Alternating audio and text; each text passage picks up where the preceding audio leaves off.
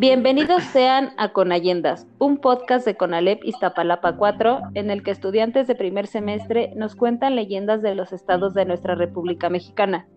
En esta ocasión nos acompaña Ricardo Javier Hernández Barajas del grupo 102. ¿Qué leyenda nos vas a contar hoy, Ricardo? Hoy voy a contar la leyenda de la mujer del baño del Colegio de San Blas de Tamaulipas. Cuenta la leyenda que hace muchos años el conserje del Colegio San Blas, en una revisión, revisión rutinaria de las instalaciones de la escuela, encontró el cadáver de la señora de la limpieza tirado en el baño en un gran charco de sangre.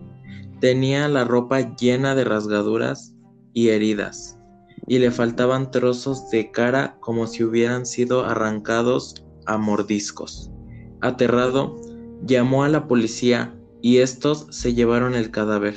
Al parecer, había muerto tras varias horas crueles de tortura.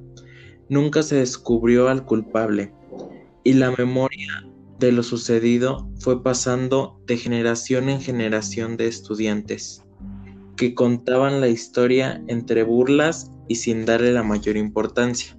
Actualmente se dice que si te encierras a solas en el baño, puedes sentir cómo la mujer toca la puerta.